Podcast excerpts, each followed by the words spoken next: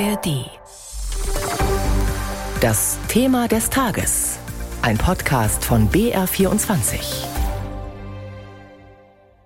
Barcelona ist gerade wieder der Treffpunkt für Tech-Experten aus aller Welt, für Start-ups, genauso wie für große Mobilfunkkonzerne und für Autobauer. Heute startet nämlich wieder der Mobile World Congress. Und das inoffizielle Motto ist alles KI. Künstliche Intelligenz wird bei der Messe alles andere dominieren. Was das konkret bedeutet und welche Neuheiten besonders interessant sein durften, darüber habe ich vor der Sendung mit unserem Tech-Experten Christian Sachsinger gesprochen, der für uns beim Mobile World Congress ist. Es soll in Barcelona also viel um künstliche Intelligenz gehen. Was hat die denn mit unseren Smartphones zu tun, beziehungsweise wie werden die durch KI verändert werden? KI wird die Bedienung von unseren Smartphones schon grundlegend verändern. Ich versuche es mal anhand einer Präsentation des chinesischen Handykonzerns Honor zu erklären. Die hat gestern am Tag vor dem Messebeginn stattgefunden und Honor hat gezeigt, wie verschiedene Geräte, also Handy mit Tablet und Notebook direkt miteinander vernetzt werden können. Das läuft dann nicht mehr über umständliche Synchronisierungsprozesse via Cloud, sondern es gibt ein direkteres Zusammenspiel über die Geräte, über die verschiedenen Apps hinweg. Beispiel, ich bekomme eine Mail aufs Tablet, in der mir ein Bekannter mitteilt, dass er gerade in einem bestimmten Lokal auf mich wartet. Damit ich dahin finde, muss ich bislang ja immer die Adresse aus dem Mailtext rauspfriemeln und in Google Maps reinkopieren. Künftig zieht man einfach die gesamte Textnachricht vom Tablet ins Navigationsprogramm des Smartphones rein und dann startet dort sofort die Wegbeschreibung das geht, weil im Hintergrund eine künstliche Intelligenz erkennt, was der Sinn dieser Textnachricht war, nämlich, dass ich zu meinem Bekannten in die Kneipe kommen soll. Und Honor war da auch ziemlich angriffslustig bei der Präsentation. Da hat man sich immer wieder mit Apple verglichen, wo man zum Beispiel für das Suchen der Kneipe angeblich zehn Schritte auf dem Handy machen muss und bei Honor gehe das halt in einem Klick. Auch die Telekom hat sich ja in puncto KI und Smartphones was überlegt. Von der Telekom gibt es jetzt ein KI-Phone auf dem Mobile World Congress zu sehen. Was hat man sich darunter vorzustellen? Kurz gesagt, das soll ein Smartphone ohne Apps sein. Die Idee dahinter ist, dass es nervt, ständig irgendwelche Apps aufzurufen, um das Wetter anzuschauen, um die Nachrichten zu checken oder den Weg zu finden.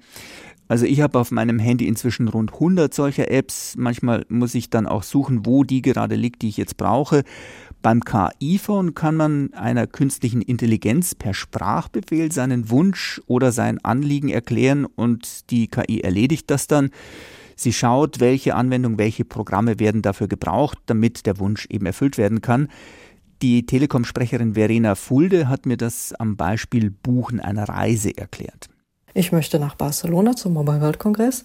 Buch mir doch bitte ein Hotel, einen Flug und auch die Restaurants. Und die KI suchte dann für mich nach den Antworten und stellt sie mir zusammen. Hört sich erstmal ganz gut an. Allerdings, das KI-Phone ohne Apps ist bisher nur ein Probelauf. Einen Verkaufstermin nennt die Telekom bislang noch nicht. In den letzten Jahren waren ja auch Autokonzerne auf dem Mobile World Congress präsent. Sind die wieder da? Vielleicht um zu zeigen, wie eng Mobilfunktechnik, Smartphone und Auto in Zukunft auch verknüpft sein werden? Letzteres Ja, also das Verknüpfen, das erkläre ich gleich noch. Präsent sind die Autokonzerne diesmal aber gar nicht so sehr. BMW ist beispielsweise nicht da, VW auch nicht, genauso wenig der Zulieferer Bosch. Aber ein anderes chinesisches Unternehmen ist da und zwar eines, das man bisher nicht unbedingt auf dem Schirm hatte, wenn es um Autos ging. Xiaomi, eigentlich eher als Handyhersteller bekannt. Die haben jetzt ein eigenes Betriebssystem geschaffen, das Smartphones und Autos perfekt miteinander vernetzen soll und Xiaomi ist inzwischen nicht mehr nur Handyhersteller, sondern hat auch mit dem SU7 selbst ein Luxus-E-Auto produziert. Und hören wir mal kurz rein in die gestrige Präsentation von Xiaomi-Präsident William Nu. We recently unveiled our first EV Xiaomi SU7. And this offers a new possibility to build a complete ecosystem. Ein Ecosystem, also Auto und Smartphone, greifen nahtlos ineinander. Hat mich so ein bisschen an die Apple-Idee erinnert. Wir machen Hard- und Software alles aus einem Guss, damit es richtig gut funktioniert. Und wenn das bei Xiaomi auch so klappt, dann kann das für deutsche und auch für amerikanische Autohersteller durchaus gefährlich werden. Jetzt sind wir schon beim Thema China. Europäische Regierungen hatten zuletzt ja stark auf das sogenannte De-Risking gesetzt, wenn es um China geht, also mehr Unabhängigkeit. Gerade bei Hoch- und Zukunftstechnologie sollten die Chinesen rausgehalten werden. Merkt man davon was in Barcelona? Also wenn man sich nur mal die Präsenz von chinesischen Firmen auf der Messe anschaut, merkt man davon wirklich wenig. Die großen Präsentationen gestern von Honor und Xiaomi sind da stellvertretend. Da inszeniert sich eine Technologiemacht mit ziemlich viel Selbstbewusstsein. Auch Huawei ist hier nach wie vor sehr präsent. Also Huawei, das ist ja gerade jener Konzern, den viele westliche Politiker am liebsten aus den Mobilfunknetzen draußen halten möchten. Huawei hatte sich in den letzten Jahren eher zurückgehalten. Diesmal gibt es eine offizielle Führung für uns Journalisten. Man will also auch hier jetzt deutlich zeigen, was man kann. Heute kommt ja auch der deutsche Verkehrs- und Digitalminister Volker Wissing auf die Messe. Wird man da was zu dem heiklen China-Thema hören? Wird spannend. Man wird ihn wahrscheinlich schon direkt darauf ansprechen müssen, damit er dazu was sagt. Der FDP-Minister liegt da angeblich ja im Clinch mit Innenministerin Nancy Faeser von der SPD. Die hatte letzten Herbst versucht, eine Regelung durchzubringen, wonach die Mobilfunkgesellschaften, also Telekom, O2 und Vodafone, bis 2026 chinesische Technik, die noch in ihren Netzen steckt, wonach die also diese Technik ausbauen müssen. Wissing war da, was man so hört, aber dagegen Heute schaut der Minister mehrere Stände auf der Messe in Barcelona an, zum Beispiel den von Deutscher Telekom und von O2 Telefonica.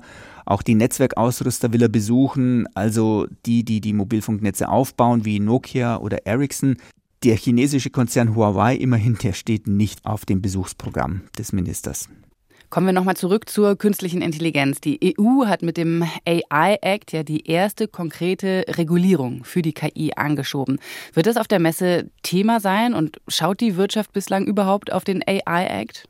mit gemischten Gefühlen. Einerseits gibt es wieder neue Vorschriften und Einschränkungen, was den Unternehmen verständlicherweise nie gefällt. Auf der anderen Seite war klar, dass KI eine derart weitgreifende Technologie ist, dass man da bestimmte Dinge regeln muss.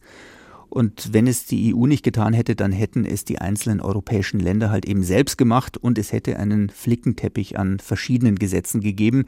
Wollte auch niemand und jetzt hat man zumindest eine klare Regelung. Damit gibt es Rechtssicherheit und die brauchen Unternehmen. So hat das auch der Präsident des IT-Branchenverbands Bitkom, Ralf Wintergerst, kürzlich einmal sinngemäß formuliert. Der AI Act wird in verschiedenen Foren hier auf dem Mobile World Congress noch ausführlich besprochen werden. Wahrscheinlich auch vom EU-Binnenmarktkommissar Thierry Breton. Der hat sich für heute ebenfalls hier auf der Messe in Barcelona angesagt. Hey, ich bin Manuel Stark. Ich bin Autist.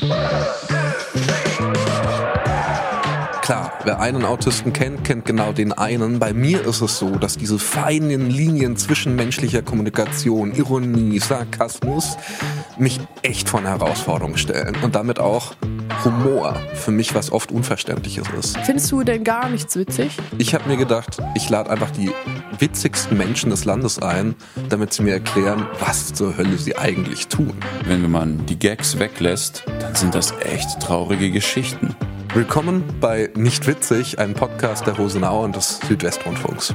Jeden Mittwoch gibt's eine neue Folge in der ARD Audiothek oder auch überall, wo es Podcasts gibt.